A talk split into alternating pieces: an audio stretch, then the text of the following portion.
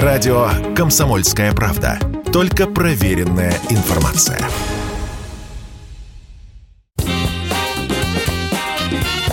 Был бы повод. Здравствуйте, я Михаил Антонов, и эта программа «Был бы повод» 2 июля на календаре и обзор событий, которые происходили в этот день, но в разные годы, ждет вас в сегодняшней программе. 1860 в бухте Золотой Рог, что в Тихом океане, основан Владивосток.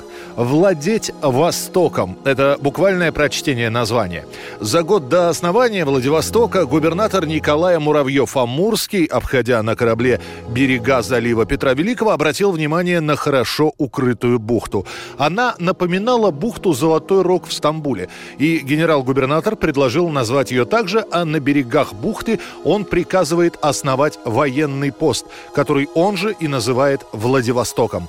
28 8 солдат и два унтер-офицера 3-й роты 4-го линейного батальона Восточной Сибири под командованием прапорщика Николая Комарова высаживаются на остров и уже через несколько дней присылают депешу «Пост организован. За несколько лет военный пост, благодаря стараниями самих солдат, разрастается и укрепляется. До революции Владивосток состоял из одной улицы, Светланской. Сейчас она называется Ленинской – а город вырос в экономический и культурный центр советского Дальнего Востока. А вскоре появилось и первое гражданское лицо во Владивостоке. Прибывает туда купец Яков Семенов. С собой он привозит бязь, сукно и мануфактуру. Пока Семенов отстраивает свой магазин, он живет и торгует в импровизированной лавке, под нужды которой купцу выделили часть офицерского корпуса. Статус города, а не военной крепости, Владивосток получит через 20 лет после своего основания в 1880 -м. 1937 год. Пропадает без вести во время одного из полетов легендарная летчица Амелия Эрхарт. Первая женщина-пилот, перелетевшая Атлантический океан.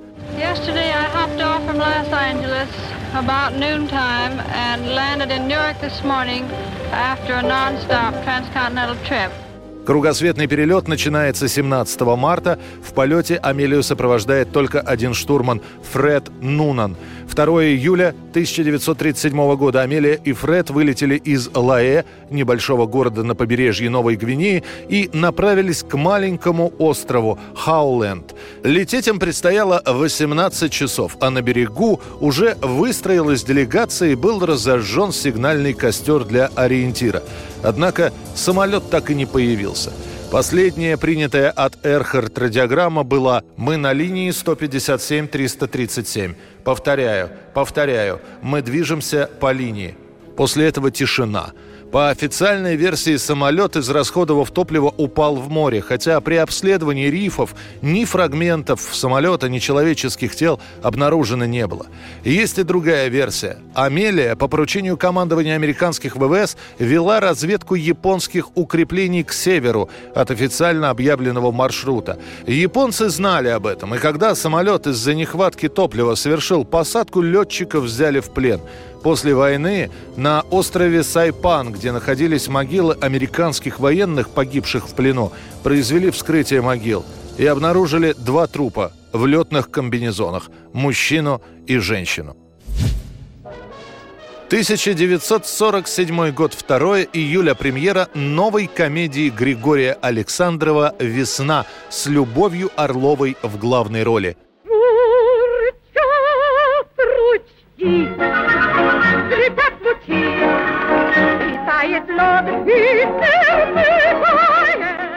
Зрители не видели Орлову почти 7 лет с фильма «Светлый путь».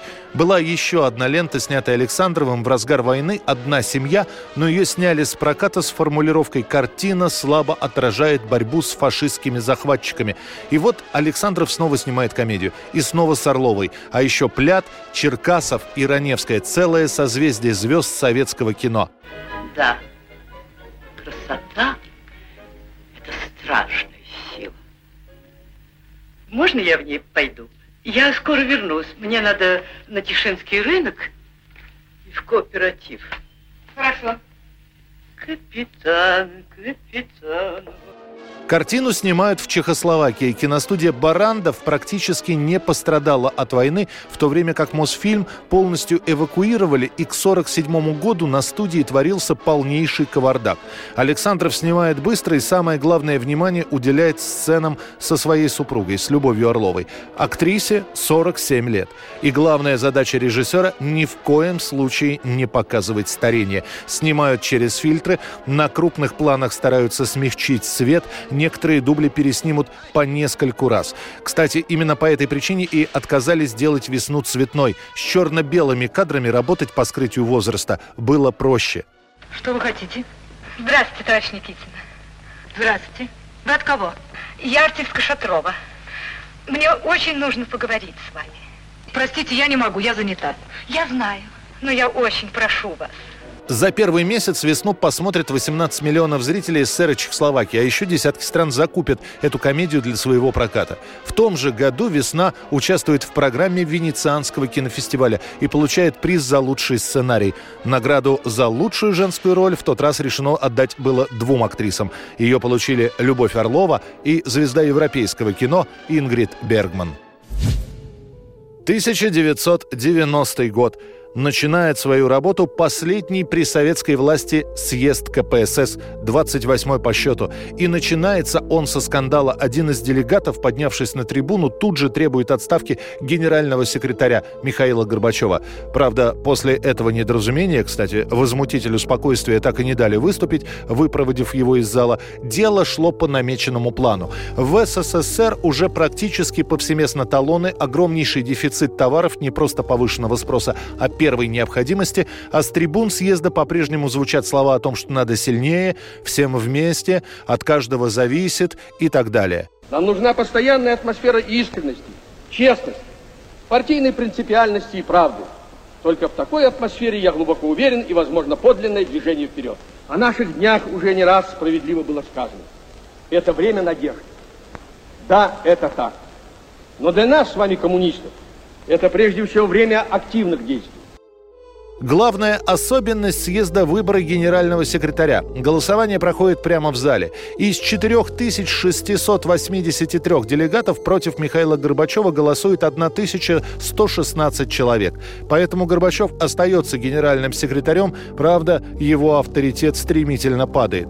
Прямо на заседании еще один демарш – публичное заявление о выходе из партии от Бориса Ельцина. Поэтому я в соответствии со своими обязательствами – данными в предвыборный период, заявляя о своем выходе из КПСС, чтобы иметь большую возможность эффективно влиять на деятельность Советов, готов сотрудничать со всеми партиями и общественно-политическими организациями республики. Ельцин уходит с трибуны и покидает зал под крики «Позор!» и «Предатель!». Горбачев реагирует сдержанно.